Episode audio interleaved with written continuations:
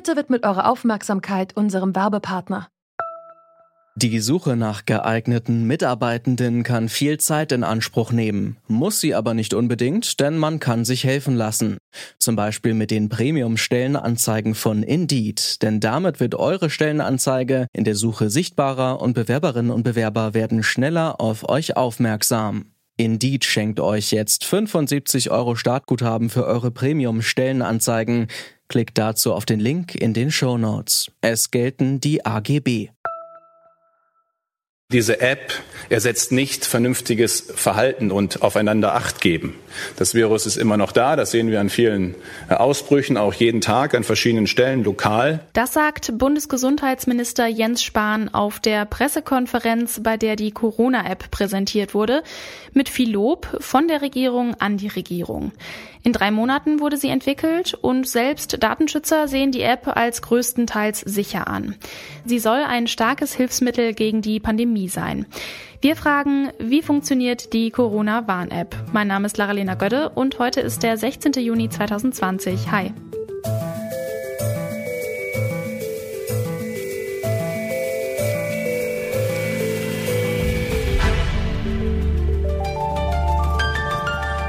Zurück zum Thema. Die offizielle Corona-Warn-App von der Bundesregierung und dem Robert Koch Institut soll es möglich machen, Infektionsketten schneller zu erkennen und zu unterbrechen. Die App misst per Bluetooth, wie lange sich ein Handy in der Nähe von anderen Handys aufgehalten hat. Das Ganze wird dann anonymisiert und auf den Smartphones abgespeichert. Täglich werden dann die Daten abgeglichen. Wenn man jetzt in die App einträgt, dass man positiv auf Corona getestet wurde, dann wird allen Personen, die sich mal in der Nähe aufgehalten haben, eine Warnung gegeben. Ob diese App wirklich ihren Zweck erfüllt, das hat mir Hartmut Gieselmann erzählt. Also ein sehr großer Schwerpunkt wurde ja auf den Datenschutz gelegt. Äh, das Ganze wurde erstmalig auch als Softwareprojekt von der Bundesregierung dann Open Source äh, entwickelt. Das bedeutet, dass schon während der Entwicklung der Programmcode veröffentlicht wurde. Da konnten dann Experten drauf gucken und den verbessern. Äh, insofern in puncto Datenschutz hat die Bundesregierung ähm, ja sehr gut das Ganze, ist das Ganze sehr gut angegangen.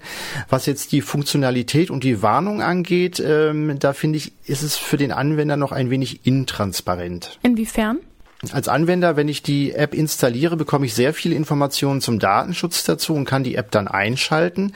Aber ich habe keine Möglichkeit zu überprüfen, ob jetzt die Entfernungsmessung, ob die richtig funktioniert. Und wenn ich eine Warnung bekomme, ähm, kann ich bisher auch nicht nachprüfen, nach welchen Kriterien wurde denn jetzt das Risikolevel berechnet. Und ich habe also keine Möglichkeit der Überprüfung. Ist die Warnung, die ich äh, jetzt bekomme, ein sogenanntes False Positive? Also wurde ich irrtümlich gewarnt, obwohl gar keine Ansteckungsgefahr bestand. Und ich kann auch nicht davon ausgehen, wenn ich grünes Licht habe, dass keine Gefahr bestand, äh, weil ja nur in sehr groben Abschnitten ein Kontakt eben halt zustande kommt. Dann muss man jetzt einfach dann noch Erfahrungen sammeln und auch äh, das Robert Koch Institut, äh, das die App ja offiziell vertreibt, muss da noch mehr Informationen rausgeben, damit ich als Anwender einfach nachvollziehen kann, wie belastbar ist jetzt eine solche Warnung ähm, oder eben halt auch nicht. Also sehen Sie da die Gefahr, dass mir da eventuell eine falsche Sicherheit oder auch äh, eine Nichtsicherheit vorgegaukelt wird, das dann ja auch weiterhin Auswirkungen auf mein Verhalten hat? Also ich meine, wir müssen ja schon weiter Social Distancing verüben, aber vielleicht äh, könnte das dann ja auch sein, dass man sich so denkt, ach, jetzt habe ich diese App, jetzt muss ich zum Beispiel keinen Mundschutz mehr tragen oder mich nicht mehr von Leuten fernhalten. Das auf gar keinen Fall. Also diese App hat sehr starke technische Einschränkungen. Das eine ist die Abstandsmessung per Bluetooth LE. Das ist relativ ungenau und funktioniert auch auf jedem Handy anders. Es gibt auch noch keine Kalibrierungsdatenbanken, wo jetzt sämtliche Handys der letzten fünf Jahre drin enthalten sind. Ich kenne jedenfalls auch keine, da arbeiten die Forscher immer noch dran. Zum Zweiten werden immer nur in fünf Minuten Zeitfenstern quasi da die ähm, Kontakt-IDs, die anonymisierten, ausgetauscht.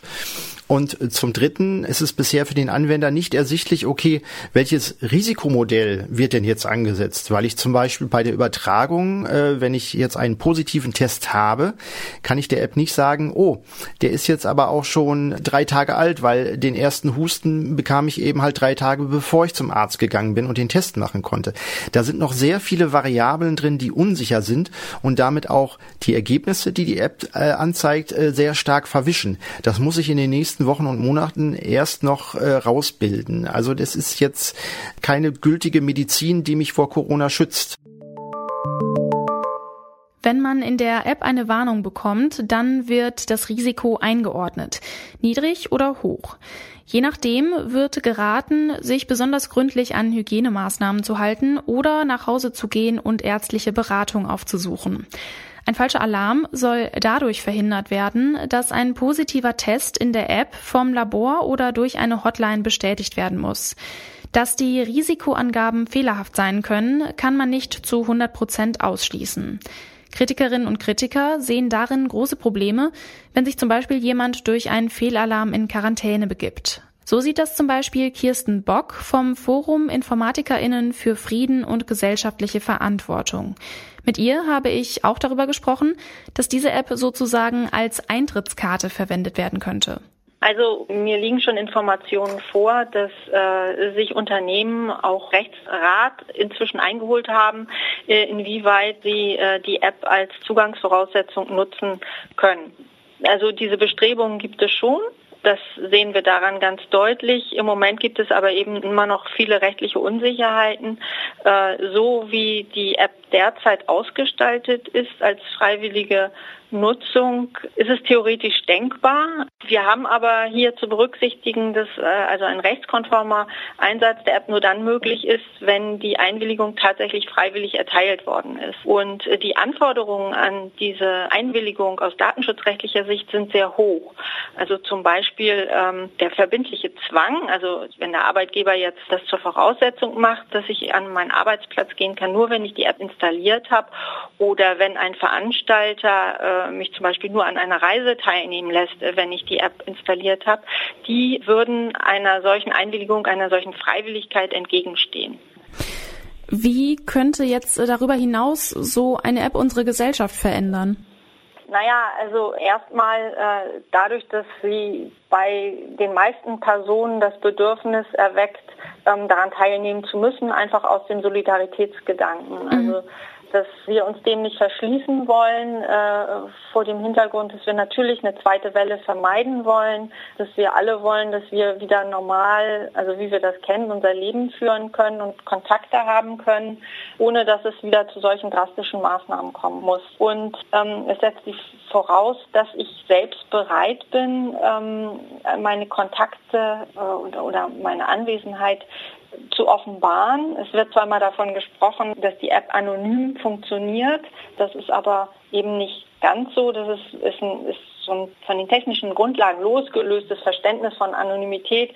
Ähm, also die Personen, die jetzt die Kontakte mit mir aufzeichnen, die speichern nicht meinen Namen und meine Anschrift, sondern nur einen Zahlencode und können insofern auch gar nicht sehen, äh, mit wem sie äh, Kontakt hatten. Das können aber die Betreiber der Systeme. Darf ich ganz kurz einhaken? Also die Betreiber der Systeme sehen, welcher Name hinter dieser Zahl steckt? Nicht welcher Name hinter dieser Zahl steckt, aber äh, welches Handy, jedenfalls okay. theoretisch. Das können Sie sehen. Derzeit soll die App so konfiguriert werden, beziehungsweise die Server, die dahinter stehen äh, und die die Meldungen entgegennehmen, sollen so konfiguriert werden, dass sie diese Daten nicht speichern. Aber Sie können sich vorstellen, also einfach dadurch, dass, äh, dass Handys genutzt werden, haben wir immer diesen Bezug zur Person, die das Handy nutzt. Trotz vieler Bedenken sehen Sie auch Chancen in der Corona-App. Ich persönlich halte das für, für ein großes Experiment, was da durchgeführt wird äh, mhm. mit, mit der Bevölkerung, von dem wir nicht wissen, wie es, wie es ausgeht. Äh, die Menschen, die, die das nutzen, die gewöhnen sich an diese Art von Überwachung und zwar in einem ganz anderen Kontext, als wir das bisher kannten. Also mhm. Zum anderen ist äh, auch die Nutzung insofern nicht klar, als wir, äh, als diese, diese App ständig weiterentwickelt wird und wir mangels gesetzlicher Regelung nicht genau wissen, was die in Zukunft noch alles können wird. Die neue Corona-Warn-App kann Infektionsketten zurückverfolgen und diese eventuell auch durchbrechen. Das wäre ein wünschenswerter Vorteil angesichts einer zweiten Welle. Aber es gibt auch Kritik. Die App könnte unseren Alltag verändern, zum Beispiel beim Konzerteinlass oder beim Arbeitgeber. Davor mahnt Kirsten Bock vom Forum InformatikerInnen für Frieden und gesellschaftliche Verantwortung. Hartmut Gieselmann vom CT-Magazin sagt, man muss in den kommenden Wochen auf jeden Fall noch nachbessern, die App sei aber trotzdem hilfreich. Und damit verabschiede ich mich. Für Feedback schreibt uns gerne jederzeit an kontakt.detektor.fm. Ich bin Lara-Lena Götte. Bis bald. Zurück zum Thema vom Podcast Radio Detektor FM.